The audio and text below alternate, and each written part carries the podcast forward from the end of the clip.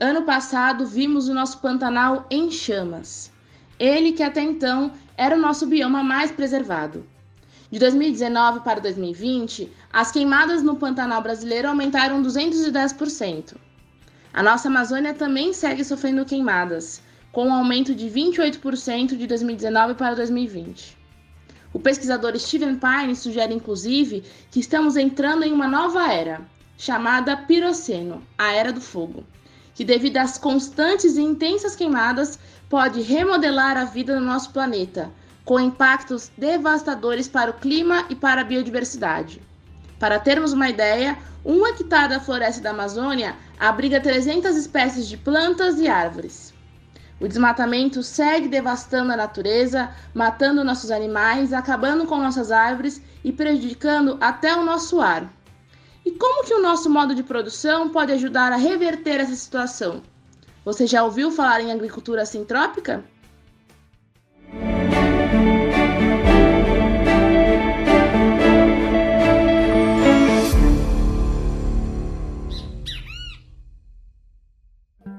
Boa alvorada! Período vespertino, noturno ou boa insônia para você que não dorme com o governo Bolsonaro. Estamos aqui entrando em mais um ônibus rumo à economia solidária, à agroecologia, ao cooperativismo, ônibus do Vozes Livres, podcast, videocast, feito em parceria entre a Fundação Lauro Campos Marielle Franco e a Rede Livres. Aqui estamos sempre dando espaço, reverberando aquelas vozes que já gritam, bradam por outra economia possível.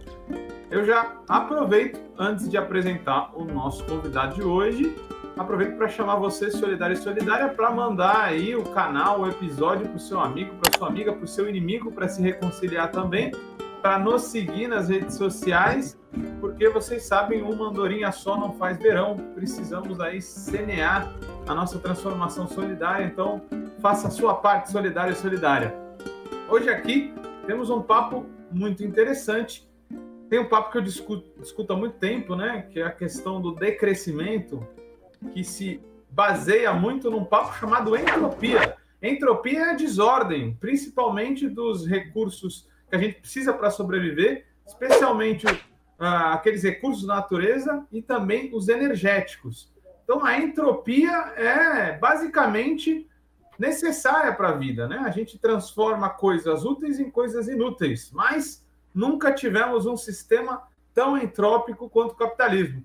Ah, isso já passa a ser ruim, porque tudo entra em desordem muito rapidamente, os recursos vão ficando escassos, o mundo vai ficando cada vez mais quente, e estamos aqui no antropoceno, no capitaloceno, no fim do mundo, mas temos também as ideias para depois do fim do mundo e durante o fim do mundo já, que tem a ver com sintropia, que é reorganizar essa energia toda. Eu não vou falar muito disso, sou iniciado, um iniciante aí no assunto. Quem vai falar é o Vicente Guindani. Vicente, diz aí pra gente quem você é, de onde você vem, o que come, é, sua história rapidinho aí para a gente debater esse tema tão bacana e novo aí para muita gente, sintropia. Então tá, boa noite, boa tarde. Agora 6h20 aqui, tá escuro já aqui em Gravataí, no sul, Porto Alegre, tá frio. É, meu nome é Vicente Guindani, então. É, atualmente sou agricultor, né? Depois a gente abre os parênteses, porque hoje em dia falar só agricultor traz uma série de lacunas, né? Que não deveriam, né? Mas de tanto que o termo virou outra coisa. Mas a gente pode dizer que né, agrofloresteiro ou agroecologista ou produtor orgânico. Mas eu gosto de, de, manter a ideia de que eu sou agricultor não há tanto tempo, né? Há dois, três anos, mais ou menos, vendo essa transição. E vim da cidade, me criei em Porto Alegre, fiz toda a minha, minha vida lá, escolar. Tive uma experiência na esquerda organizada também, militante, trotskista.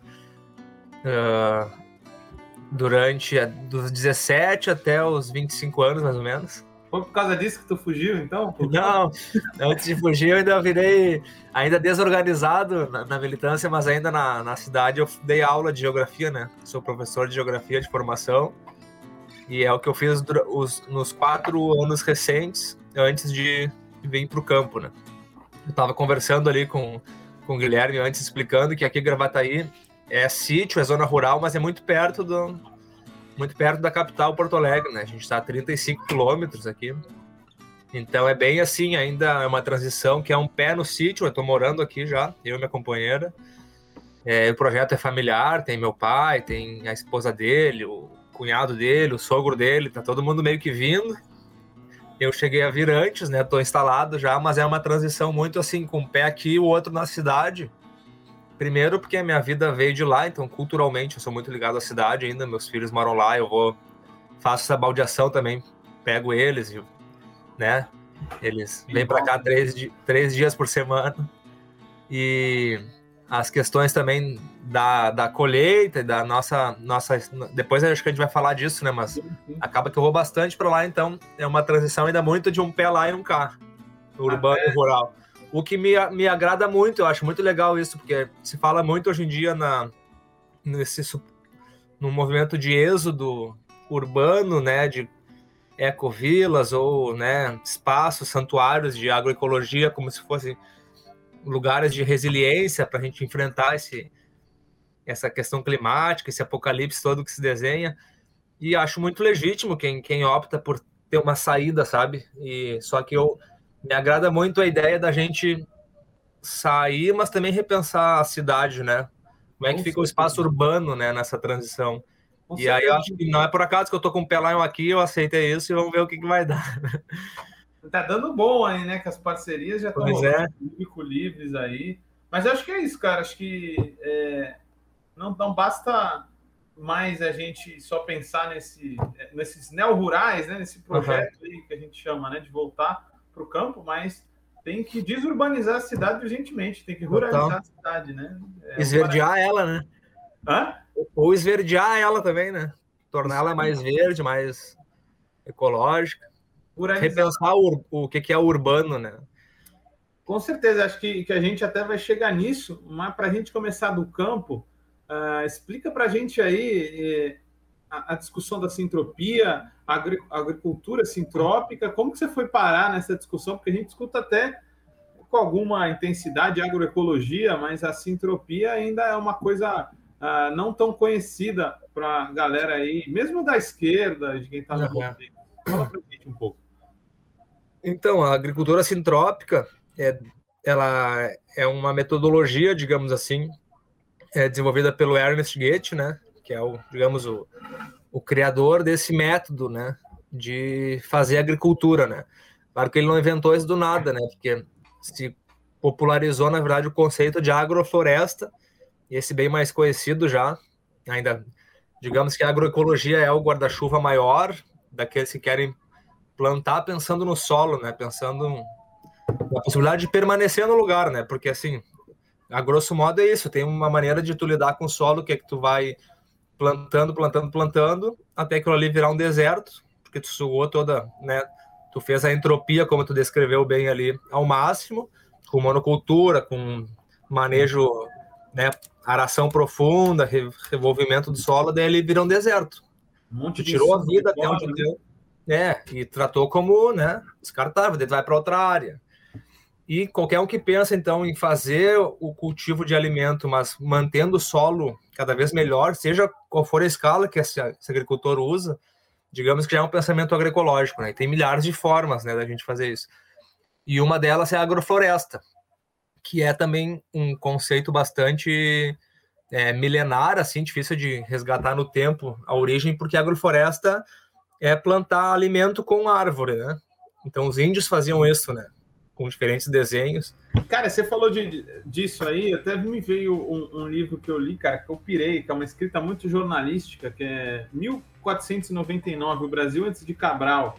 Uhum. É, esqueci o nome, cara, muito legal, escrita jornalística, e ele fala sobre a Amazônia, que até hoje ninguém sabe explicar direito, que antes achavam que a Amazônia ela não era muito, digamos assim, produtiva, né? Mas aí olharam alguns lugares da Amazônia e como estavam posicionadas as árvores e, e olhavam para o solo e falavam, cara, não tem nenhum solo tão rico quanto isso aqui, preto, preto, preto. Aí eles falavam, porra, os indígenas estavam ligados no que eles estavam fazendo aqui, né? Já, é, é, um tipo de entropia isso aí também? É agrofloresta. Agrofloresta. Já, pode até ser, né? Depois a gente vai ver o que, se se enquadraria ou não na, na sintropia, no manejo, né? Sintrópico, o que, que é isso? Mas assim, o fato de tu aliar árvores, né, espécies perenes, né, digamos, e cultivos de, de ciclos mais curtos e tal, isso é agrofloresta, é plantar com o material que tá ali, né? E isso se fazia, os índios abriam, tu abrir uma clareira no mato para entrar luz e aproveitar esses recursos, as folhas, esses galhos ali pro teu local, já é uma agrofloresta. Agora o Ernest Goethe vem, então ele vem da Suíça, vem desenvolver pesquisa na América Central, na América Latina, até chegar no Brasil e desenvolver na terra dele, né? Ele pegou 700 hectares de terra degradada, desertificada, e hoje é uma floresta com novas nascentes, até o regime de chuva, né? Ele conseguiu alterar lá uma floresta em pé plantada, uma floresta de alimentos, né?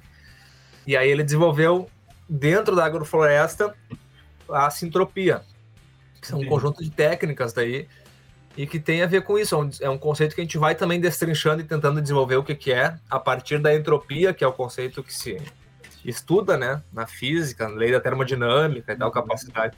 Mas a sintropia seria então a capacidade não da desordem, da desorganização e da, da medição da perda da energia, mas a mensuração de como tu consegue aportar e agregar energia dentro de um sistema né? Como se não fosse assim, ah, é 100 e aí tu começa a tirar e vem vindo para baixo. Não, tu, tu parte do 100 e vai para 200, 300. E principalmente para complexificação da vida, né? Das formas de vida. Então, começa numa pastagem, numa gramínea, daqui a pouco tu começa a botar algumas árvores que se adequam, algumas hortaliças, alguns insumos. Daqui a pouco tu tem né, um conjunto de, de formas de vida que fez o sistema ir para frente. Super diverso. Só que a natureza faria isso sozinha em 100 anos, talvez, em 80 anos, 50 anos. E a gente vai lá com algumas técnicas e faz em 10, em 15. É uma relação horizontal, né? Homem e natureza, diria assim. Mais é. horizontal de melhorar. Não, mais, mais do que isso, porque a gente.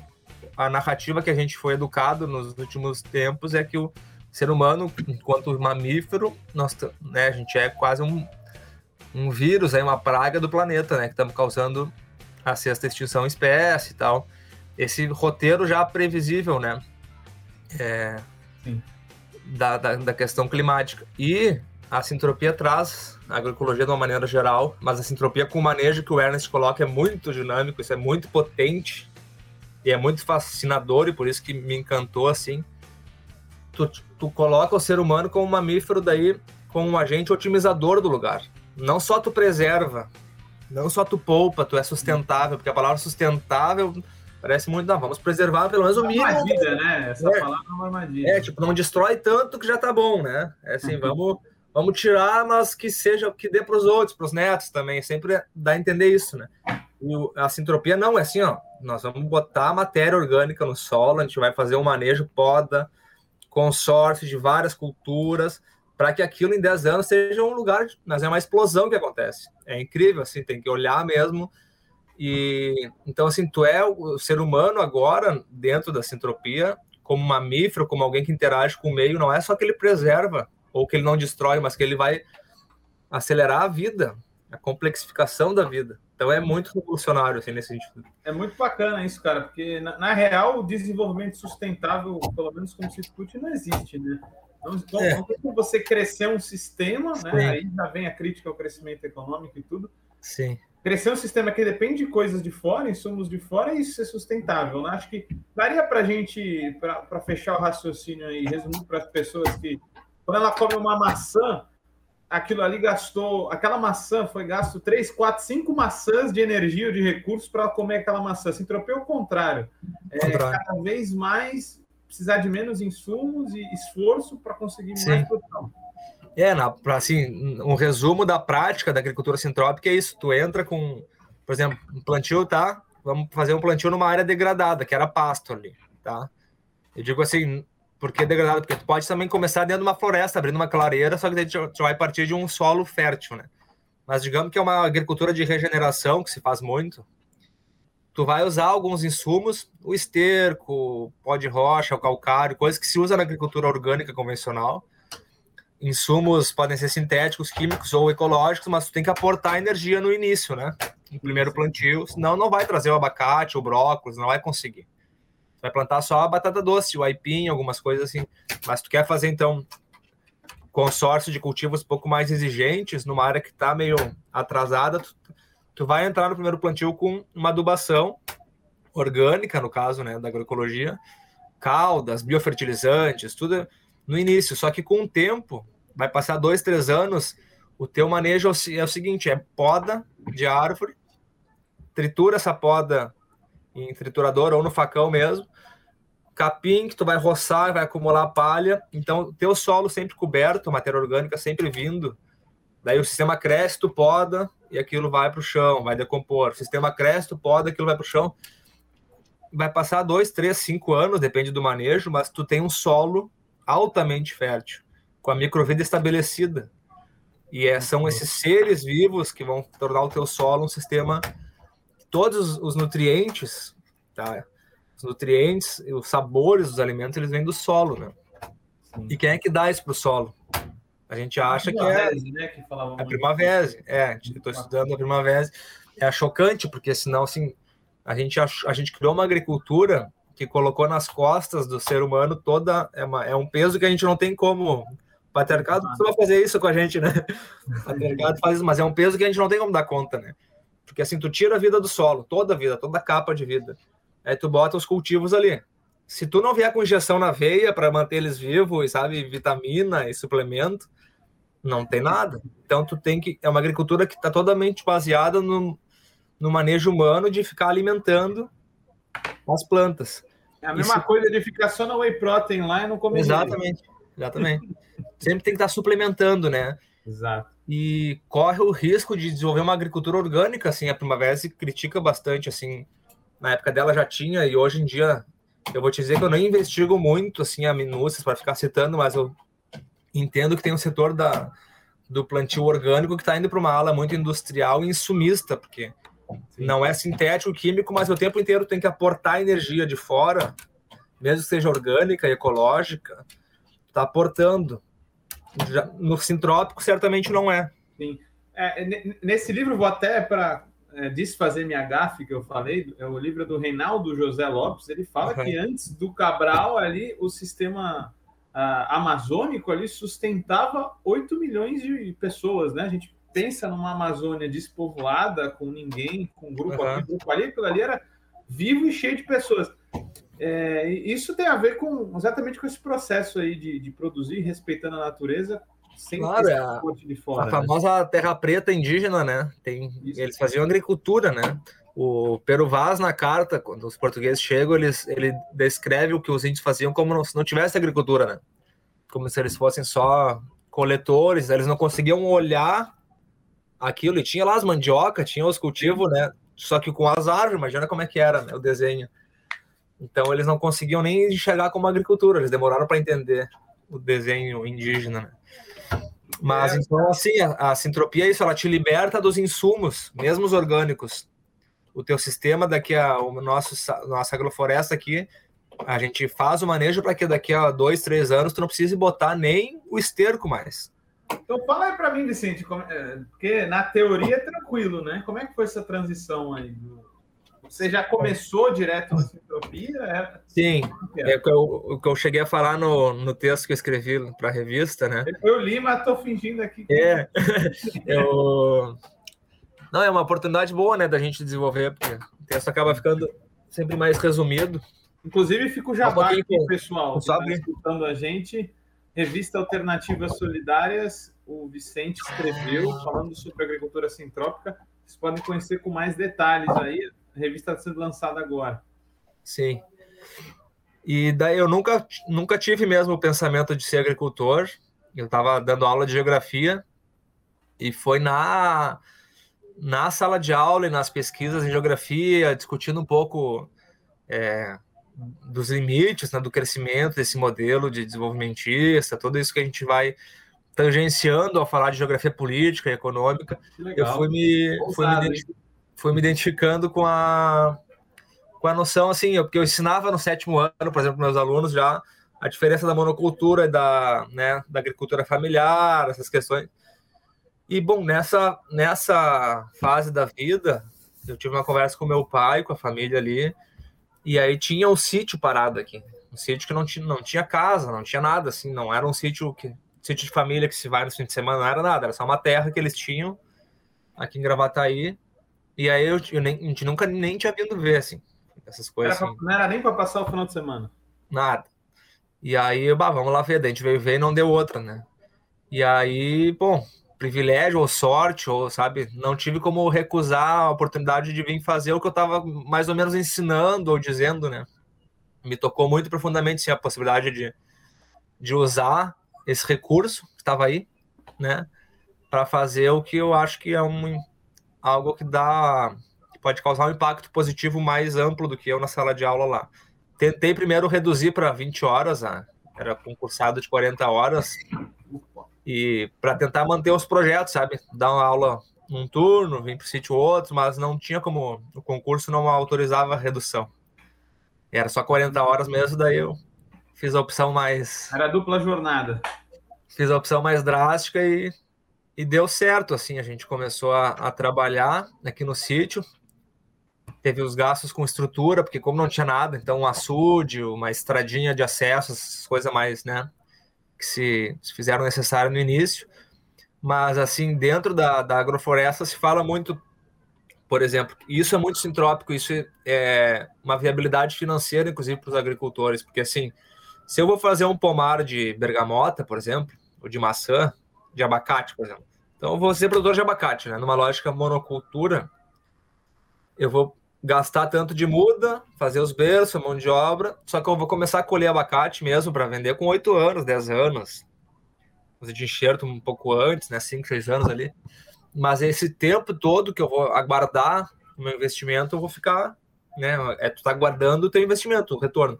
E na agrofloresta não, porque tu planta teus abacates junto com banana, com lenha, com um monte de coisa, mas tu já sai plantando a rúcula, o alface, o brócolis, a couve, que em 30 dias vai te movimentar para poder fazer uma entrega para a família. não amigos fica parada, né? não fica. Então tu já consegue, inclusive, comprar as mudas dos abacates e gastar o, esse insumo inicial que eu falei, preparar o- os canteiros.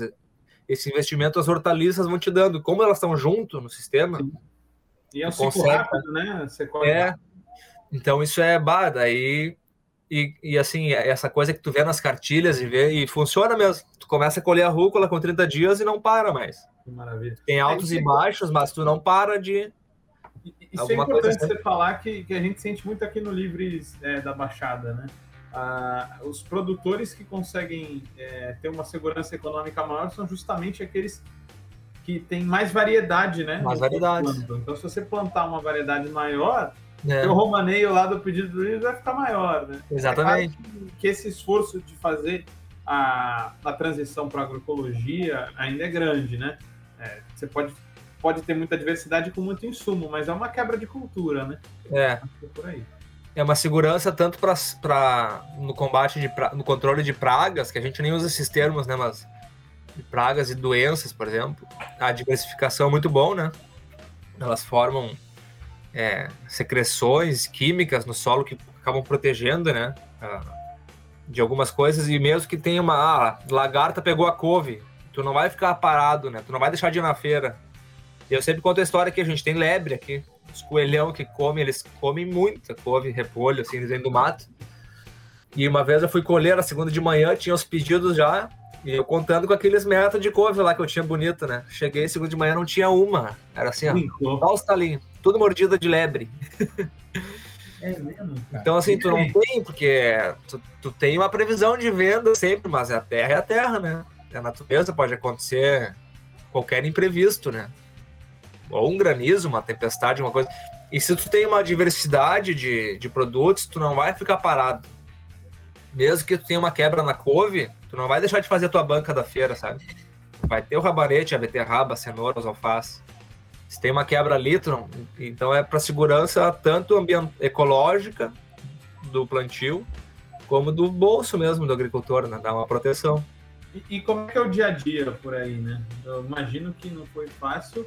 Ah, você foi sozinho? Quem te acompanhou aí para fazer esse processo todo? Porque deve ser muito trabalhoso. Sim.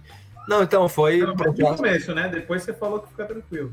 é um processo familiar, na verdade. Ah. Né? Como eu falei, tem meu pai, a esposa dele a, e a família da esposa dele também. Então, a ideia é que tem, hoje tá eu e minha esposa Jéssica estamos morando aqui.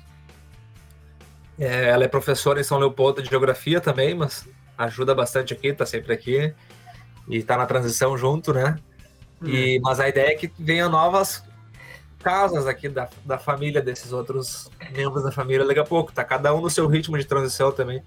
Mas a gente já alternou de mutirões, às vezes acontece mutirão que vem, um fim de semana, por exemplo, vem mais gente ajudar, né? A gente faz um plantio maior, tipo de cebola, assim, faz milhares de cebola, para dar algum exemplo. Então, Ou com alguma coisa. cebola aí já? Já, já colhemos. Ah, Agora estamos plantando de novo. Né, Aqui que é fogo. É, ela gosta do frio, né? Sim. A gente está plantando ela justamente agora no inverno. E e a gente tá com um casal, um casal que é, é bem legal a história também, um casal que trabalha aqui com a gente, né? Começou com frila, com diárias, agora o serviço cresceu, já vai dar para efetivar eles.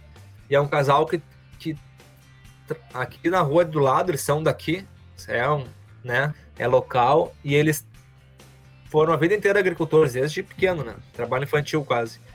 Caramba. E sempre no convencional, né? Com agrotóxico, perderam o pai e a mãe. É, o Alex, que é o trabalhador aqui, meu amigo, ele perdeu o pai e a mãe de câncer, provavelmente por conta desse manejo.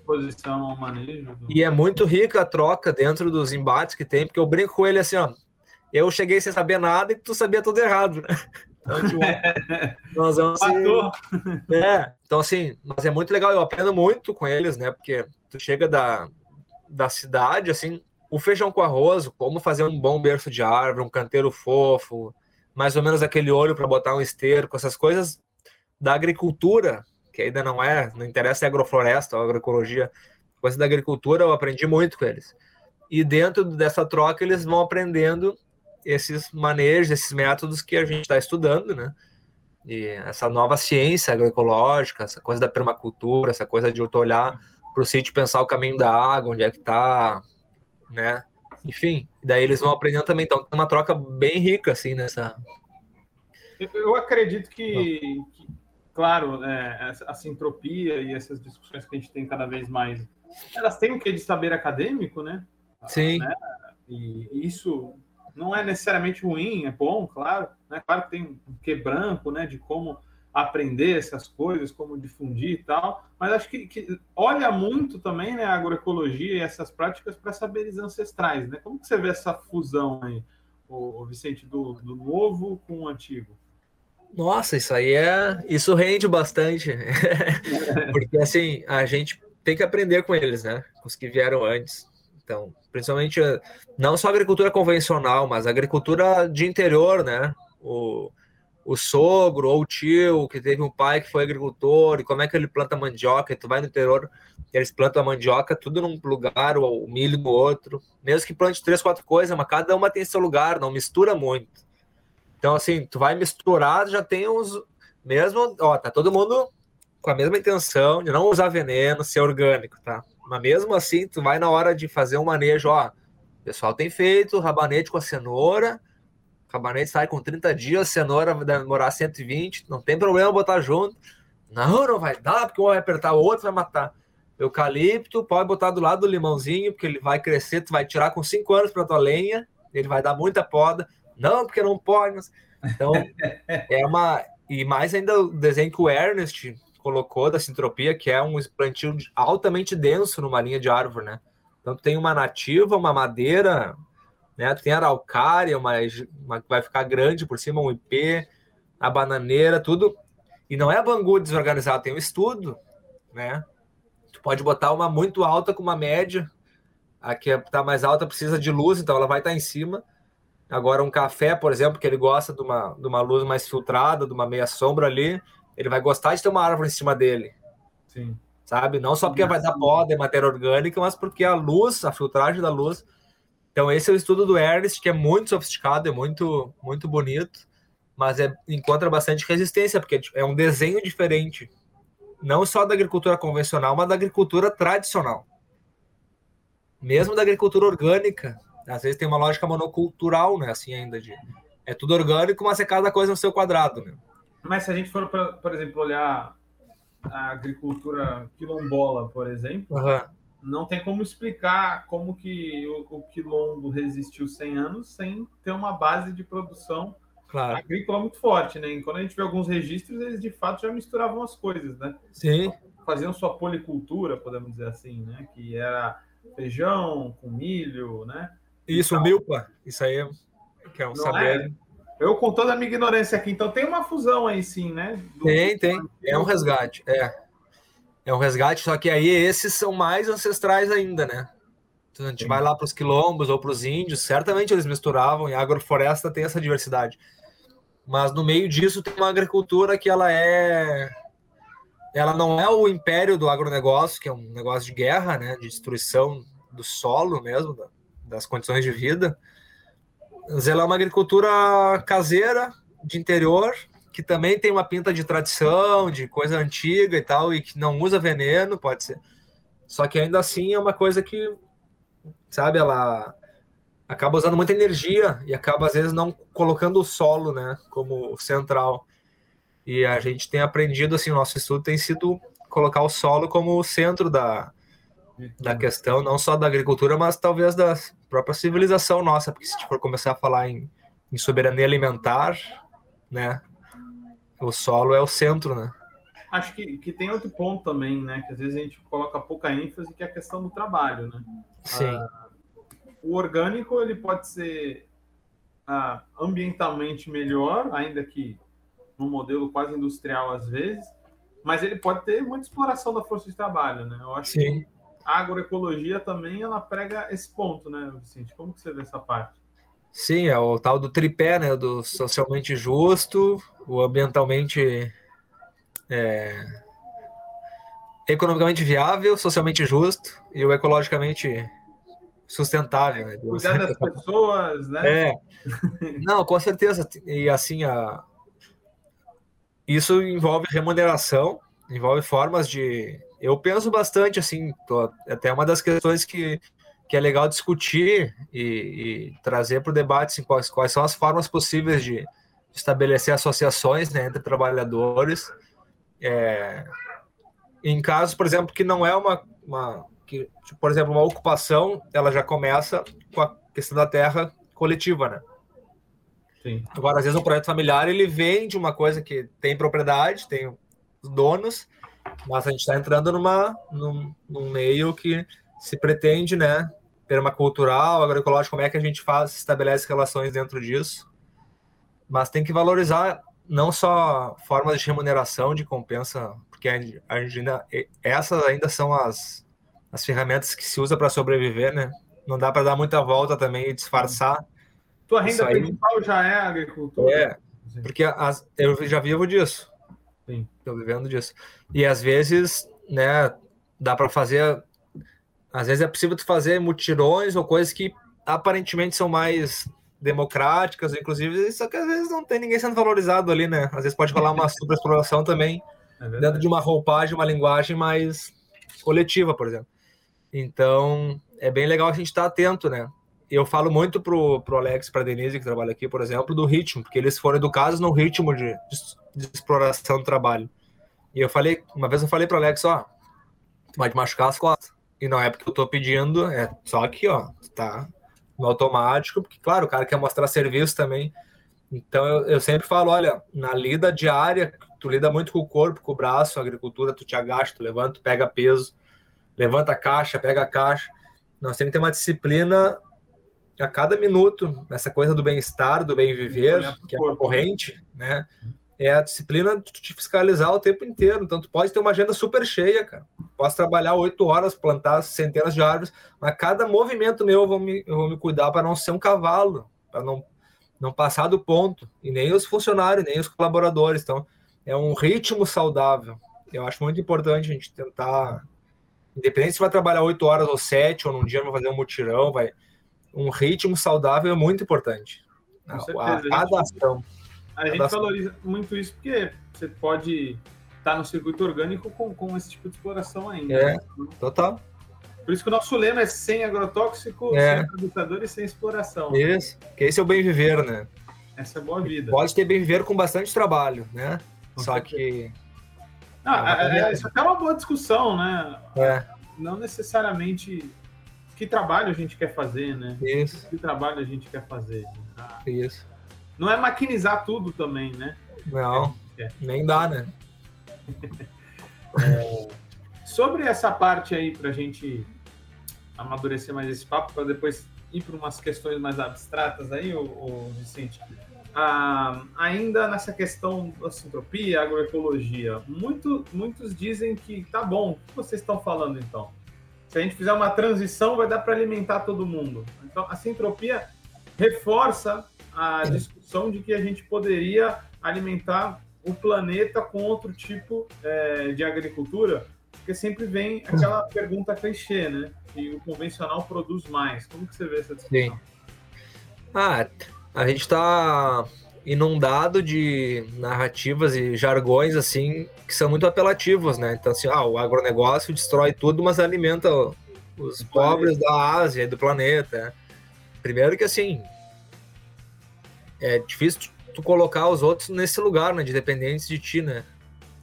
E a gente espera que na verdade a discussão que a gente faça no Brasil e nos territórios para para que essa soberania alimentar volte a estar mais próximo das pessoas, não uma coisa que é simplesmente nessa mega exportação de tudo que é a base alimentar e tu fica cada vez mais alienado, não, mas que a gente consiga aproximar a segurança alimentar dos territórios, dos locais, né, ter um poder biorregional assim mais descentralizado dessas do alimento, né? E que isso possa acontecer também no mundo, né? Na Ásia, que eles não precisam que, que um dia eles não precisam depender então da, da carne brasileira, da, né? Que os Claro. porcos da Índia não precisam depender da nossa soja, que lá que também se cria outros manejos no mundo inteiro, né? Agora falando do Brasil, é, assim, o, o potencial da agrofloresta, da, da agricultura sintrópica, da agroecologia, eu vejo uma infinidade de. Porque, assim, dá para produzir alimentos em, em todos os cinturões verdes, na- nas áreas rurais próximos que se relacionam com as cidades. Sim. Dá para produzir alimentos. A agricultura familiar já faz isso, né? No Brasil, já coloca a comida na mesa do brasileiro. Então, essa Acho que discussão não é a não regra, né? Não é a regra no mundo, mas acho que o Brasil essa ainda é a realidade. Ainda é. E numa época de crise, de perspectivas de, de colapso social ainda mais profundas, eu vejo, além dessa questão da segurança alimentar, possibilidades de criação de espaços tanto no meio rural como no urbano, nessa interface do rural com o urbano, de atividades e, e assim, constituições de Bom, são muitas, muitas alternativas, né? Assim, nas escolas, nos bairros, com o poder público fomentando ou não, que, que tipos de políticas públicas poderiam ter para alavancar e focado na soberania alimentar. Até de, de você avançar sobre o agronegócio, né? Isso já Exatamente. alimento, né? E o agronegócio, aos poucos, ele, ele, ele tem é, manejos que não tem como escapar. né? Eles estão fazendo alguns, fazem rotação de cultura, que não é ainda agrofloresta, mas já é um princípio que vem da preocupação com o solo, né? Então, entre a soja e tal, tu planta uma, uma aveia preta lá, deixa o solo descansar um pouco, vai para outro. Tem o silvopastoril, que tenta agregar alguma árvore com, com, né, com a criação de animais e tal. Então são, mas ainda é tudo muito lento, né? Muito focado nessa lógica exportadora e tal. Mas tem muitas possibilidades, né, de trabalhar com segurança alimentar focado no solo, em espaços urbanos e rurais. Porque assim também não adianta dar só o alimento num solo que é neutro, né? Então volto sempre à primavera, chama muita atenção disso. E também não, não serve que a agricultura orgânica seja um nicho só de, da classe média alta e de, da elite, né? Que tem uma, uma, uma fronteira de preço que nos tire da. Então, se não tá, se não dá para popularizar, como que a gente pode fazer, né? Não dá hoje, como que a gente vai poder fazer para começar a ter iniciativas que, que vão no sentido da universalização do não é nem do orgânico, é do alimento com nutrição. Porque se tem solo vivo, tem nutrição no alimento, tem sabor. Se tem um solo neutro, morto, que só sobrevive com injeção na veia, esse alimento é neutro. Ele não tá. Não é só o agrotóxico, o veneno que estão fazendo mal, é a falta de nutrição alimentar, né? É, você tocou numa parada legal, assim, porque é é bem complexa essa discussão, né? Porque Uhum. tem toda a crítica. Eu, pessoalmente, não acredito na economia de escala como se discute, né? Porque Sim. escala é você produzir em um lugar só para o mundo inteiro. É. Mas existe um problema de escala na agricultura é, agroecológica, sim, porque só quando mais gente vai produzindo que vai estar mais barato. Uhum. Só que a mais gente está produzindo para suas regiões, né, Vicente? Para suas para sua seu local. Você vê, você vê assim também que para a gente vencer a questão dos preços, para eles estarem ah, chegando em pessoas ah, com menor poder aquisitivo, a gente precisa vencer esse poder de escala, mas a nível regional e local. É, sabe que o, até o, o Ernest Goethe, eu falo dele de novo, ele, o, hoje em dia ele está muito focado na, na fabricação de implementos e maquinário para fazer a sintropia em larga escala, inclusive com trigo, com grãos, com, sabe, soja, Sim. e para fazer assim a árvore, capim, trigo, para o solo tá melhorando e, e para não ter mais por onde a narrativa te pegar, não, mas isso, a agricultura, a agrofloresta é muito legal, mas só para um ou dois hectares, não tem como tu fazer isso em 100 ou em milhares, não tem. Tem como ter maquinário, inclusive, porque daí tem todo um estudo aí, mas tendo boa vontade e assim, o manejo agroflorestal, o manejo da agricultura sintrópica, da agroecologia, ele exige bastante trabalho, né? Esse é um argumento que pode que o maquinário ele resolve, ele é muito produtivo, né? O agronegócio. E se tu precisa muito, então tem que podar, tem que triturar, tem que cobrir o solo. Como é que vai fazer isso para milhares de gente? Mas daí eu falo assim, o desemprego e a, a possibilidade de, de, envolver pessoas numa tarefa dessa não é um problema, né?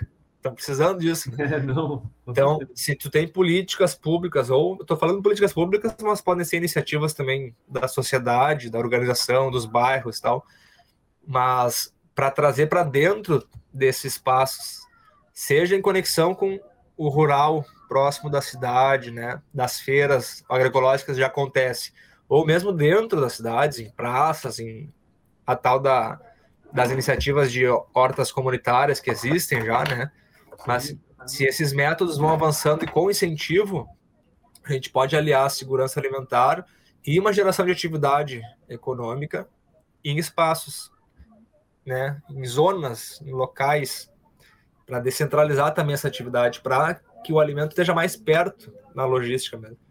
Essa escala aí que a gente reduza um pouco a escala. Na verdade, não é o fim da escala, mas é uma, uma relocalização dela, né?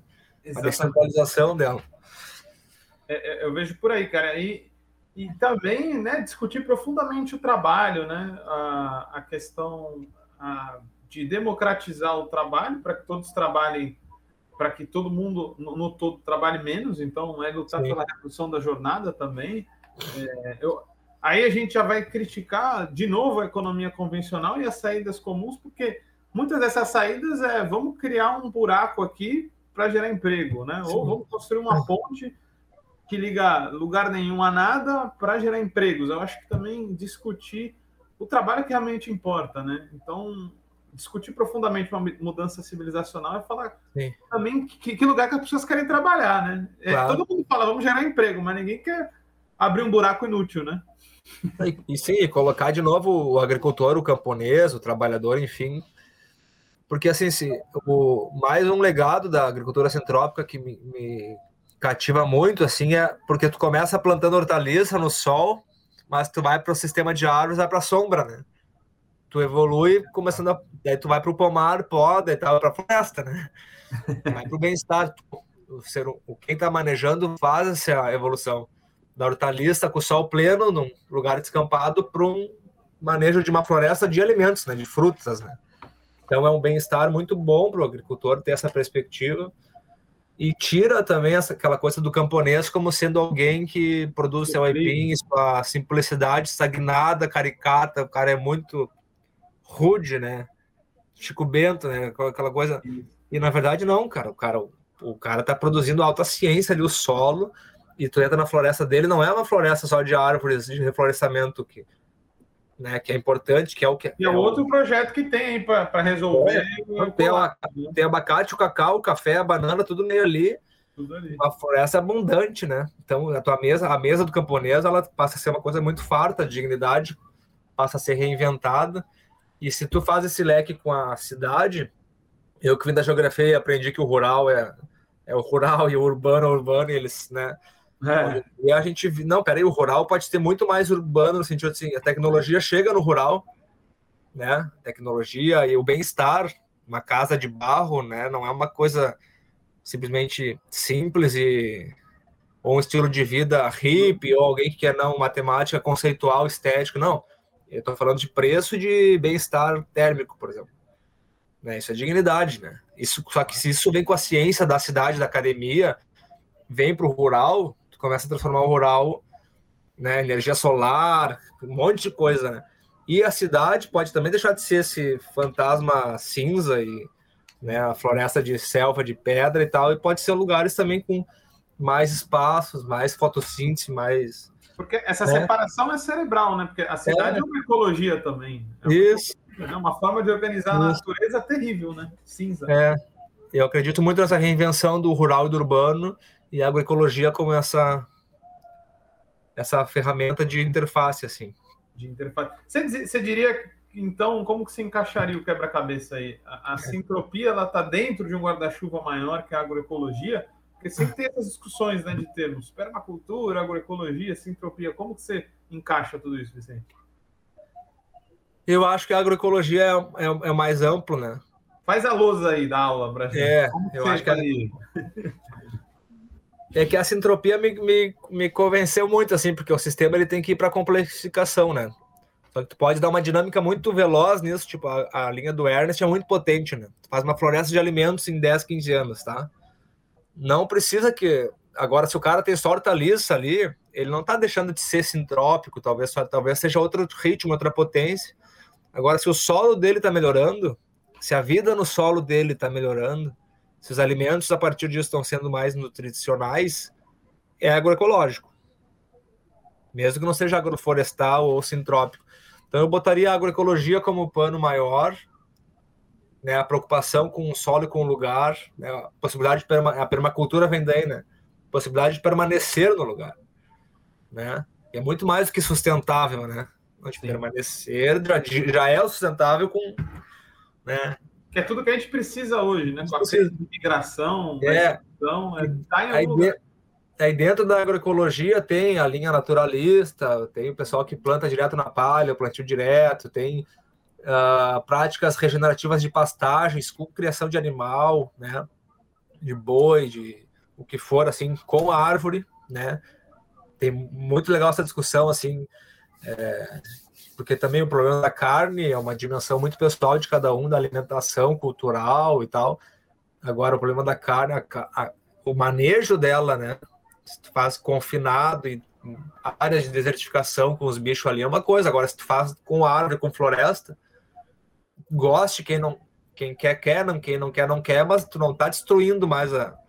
Deixa eu dizer assim, não, porque não é o bicho que desmata, né? Sim, sim. É, tem, tem a argumentação da exploração animal. É, tem o um modo de produção mesmo, né? Assim, como que a gente está, né, as ferramentas. Mas então, assim, dentro da agroecologia tem várias formas de tu fazer essa vida pulsar mais, né? A sintropia é uma delas, né? Na minha opinião, uma muito potente, muito dinâmica revolucionária, mas não é a única, obviamente.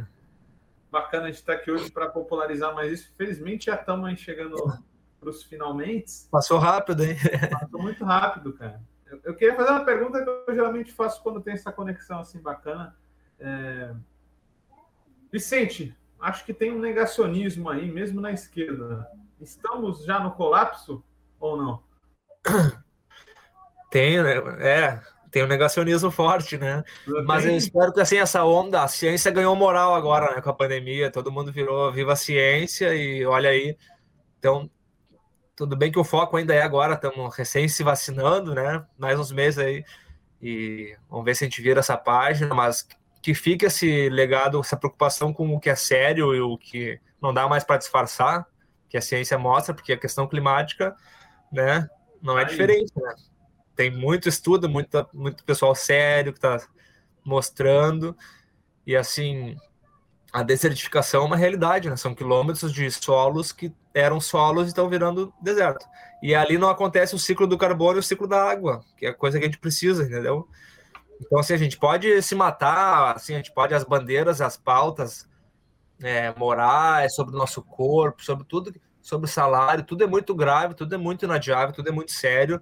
Só que a gente pode enfrentar uma década, duas, três, saber como que vai ser o, o novo socialismo, desse novo tempo de tecnologia, tudo isso aí. Agora, assim, o ciclo do carbono e da água a gente precisa para poder, inclusive, fazer essas disputas, né? É, eu acho que a discussão... É inadiável. É, isso não tem como, como fugir. E a gente precisa de solo, solo que faça o ciclo do carbono, que faça o carbono descer e a água penetrar. É, e aí é isso, a água é uma ferramenta para isso, entendeu? A agroecologia é uma ferramenta para isso. E a gente precisa de um inventário de ferramentas, né? Essa é uma é. dessas. A gente precisa de outras coisas, principalmente, por exemplo, mais bicicleta. Aí falam, cara, mas é ridículo, pô, como que você quer uma saída simples? Não, cara. Tecnologia de verdade, ela é boa em qualquer civilização. A bike, por é. exemplo, vai ser sempre foda. Eu sempre falo isso, né? Ah, o 5G. O 5G, para mim, atende em última a velocidade do capital, né? Ah, acelerar mais, essa vida de aceleração. Eu digo tudo isso porque quando a gente fala em fim do mundo, Vicente, não sei se você concorda comigo, não é que é o fim lá daquele filme que a gente assiste, mas já houve vários fins do mundo, né? Quando os portugueses chegaram, foi um fim do mundo para os indígenas, né? Sim. E, e, agora eu acho que a gente está no fim de um mundo, acho que o desafio não é nem como evitar, mas como viver ah, com um e meio ou dois graus mais quente e como superar isso, né? Como mostrar outro caminho melhor. Eu vejo por aí também. É, eu sou muito otimista, né? Sou conhecido aqui entre os amigos, assim. apesar de que a visão catastrofista, ela não, eu não nego ela, pelo contrário, ela está dada e assim, em questões de anos, se a gente não reverter, precisa de tantas árvores e tanto. Né, a descarbonização é medida, mas se fala muito em, em reduzir, reduzir a emissão de carbono. Hoje em dia, nas matrizes energéticas, a discussão é essa. Só que, na verdade, a gente precisa sequestrar o carbono que está aí. E o solo faz isso. As florestas, as gramíneas fazem isso. Uma pastagem faz isso. Não precisa nem floresta, às vezes. Só de montar o deserto. não de um modo industrial, né? Não. É né? Porque é um cálculo, vamos pagar os indígenas para plantar árvore e acabou, entendeu? Não, não. Claro, aproveitar isso para se, mas assim, do ponto de vista prático, é possível. Tem um documentário no Netflix desse ano, 2020, acho que foi lançado, que é o Solo Fértil. É uma produção muito boa, muito interessante. E ele mostra exatamente isso, a, a, a capacidade que o solo coberto, coberto, eu digo, com floresta ou um pasto, por exemplo, mais solto, assim, sabe? Capacidade que ele tem de sequestrar carbono em muita quantidade. E a nossa curva, assim, para o apocalipse, para o fim das condições de vida, ela está crescendo. Só que se tu acertar o manejo em larga escala, ela... pode ver, é muito bom e é, é baseado em estudos. Então, assim, as nossas chances de reverter, elas são muito grandes e muito potentes, ainda mais com tecnologia, né? em algum momento vai ter que ter iniciativas muito grandes mesmo. É. Claro, estão começando, isso até está pela sociedade civil, mas vai, ela tem que chegar. Sim. Porque senão é isso, não é só uma crise daí, é, corre o risco mesmo né, de extinção. Eu acredito assim, o mundo não acaba, né? Assim, o planeta se reinventa, mas as condições para nossa espécie, para muitas dessas que a gente conhece, hum. continuar lá. É, eu espero que seja o fim do mundo capitalista, né? Para a gente ver Isso. como o mundo aconteceu. Eu, eu acredito muito nisso. Eu acredito é, também. Como a gente e a esquerda ah, é uma oportunidade para a gente, para a esquerda, para os revolucionários, para os socialistas e tal, a gente aceitar que a, a pauta ambiental, a pauta ecológica, ela não é mais uma coisa de de hippie ou de ambientalista de ONG preocupada com, com o bem-estar só, né? Porque tá, tá aí, né? A crise climática afeta primeiro os pobres, né? Primeiro os trabalhadores, pessoal das cidades. Então, também é classista, também é uma, uma bandeira urgente, imediata e histórica ao mesmo tempo, de interesse da esquerda, né? É, é, é muito. É, é o momento da gente chamar atenção para isso, porque a própria crise climática que faz, que gera a extinção da biodiversidade muito forte, ela é a mesma que impacta o ser humano, por exemplo, nessas graves crises de imigração que existem, né? As pessoas que morrem nas praias do Mediterrâneo são agricultores que não conseguem plantar mais do Oriente Médio. Então, é uma crise da vida como um todo. Eu acho que o muito o bacana de tudo é que a gente está aqui já nessa frente. Claro, não vamos resolver tudo de uma vez, mas aos poucos aí, né? Na nossa aliança para a mudança. Tá rolando, tá acontecendo, né? é uma, uma boa insurgência aí que está acontecendo. Fala para a gente, para terminar, Vicente, um pouco aí do casamento com livros por aí e manda sua mensagem aí para finalizar nossa conversa que vai continuar em algum momento. Tá certo. Agradecer então mais uma vez aí o convite é, para participar aí desse bate-papo. É, aqui com Livres a gente está, acho que faz uns, uns dois, três meses já. Agora me perdi as contas, cara. Faz mais até. Acho que é um pouquinho mais. um pouquinho mais, né? Aí eu dizia assim, é, faz mais. É, deve fazer um semestre já que a gente está com essa relação de parceria, né? De entregar para eles alguns produtos. E é muito bom realmente para o agricultor. Eu posso dar esse testemunho enquanto agricultor, assim, além de ser um simpatizante à causa. A gente, eu conhecia também o, o Vinícius Tamires, o pessoal lá já desde a época da militância, mas falando agora como agricultor e a proposta deles, porque assim, eu trabalho com, com feira e com entrega antes já da relação com livres, e é muito difícil tu fazer entrega tipo em casa, delivery, CSA, essas modalidades, sozinho, enquanto a, a família direto com eles, com, com os clientes, assim, porque tu tem muita variação, muita imprevisibilidade, e querendo ou não, o Livres essa coisa dos pedidos virem antes e de ter um compromisso com a rede que vocês constroem de pessoal, compromisso que ele é amarrado antes, sabe? Para o agricultor, eu mais ou menos sei que semana que vem quantas rúculas eu o Vinícius vai me pedir. Claro, pode alterar um pouco, mas não vai ser nem assim, vai, ser vai sair de 15 para 80 e também não vai ficar no zero. Daí eu, tudo que eu plantei vou perder, né? Então, essa, esse é um dos aspectos, né? Essa segurança que vem por causa dessa seriedade desse compromisso, né, de criar também com o cliente, com o consumidor, com o parceiro, consumidor essa, né? né? essa consciência, não, ó, não é supermercado, não é indústria, então, né, tem toda uma preparação, dá uma estabilidade, uma segurança bem boa mesmo, assim, eu senti na prática já esse, essa relação. Porque é complexo também, né? Não, não... É complexo. Às vezes a gente fala, não, mas às vezes você colocar só o agricultor para fazer tudo, é não difícil, dá. porque a sociedade é complexa, não é básica. Isso que eu imagina para mim que vim da cidade, tenho já alguma facilidade com com esse universo aqui das mídias, ainda que eu esteja hoje em dia eu estou bem parado assim, tô, tô bem da roça mesmo, mas agricultores que vêm do interior mesmo e não tem muita facilidade é muito difícil, né? Virar comerciante assim no sentido de ficar organizando, né, a, por onde escoar o produto, né. E ainda assim a gente consegue fazer, então, com essa questão direta, né, com os livros aí. E fora de poder contribuir, assim, com ser um, uma das partes dessa rede, né. Tem o pessoal do MST aqui, e saber que a gente é parte também dessa rede maior, assim, que está contribuindo com, com alimento, né. É, muito bom. Muito bom. Bacana demais. O... Então, vocês que ouviram aí o Vicente, podem buscar na internet, é tudo verdade. O Vicente em Gravataí já repercute há um tempo com o modelo de produção deles. É um prazer ter o Vicente conosco. O Livres que já está operando Porto Alegre, Campinas, na Baixada, em São Paulo.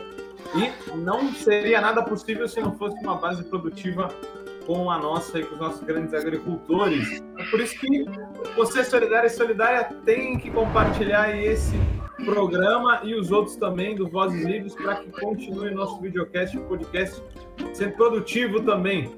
Foi muito bacana essa conversa aqui. Vai ter mais conteúdo na revista Alternativas Solidárias. Nos acompanhem. Mas por hoje é só. Um abraço a todo mundo que nos escutou. Até mais.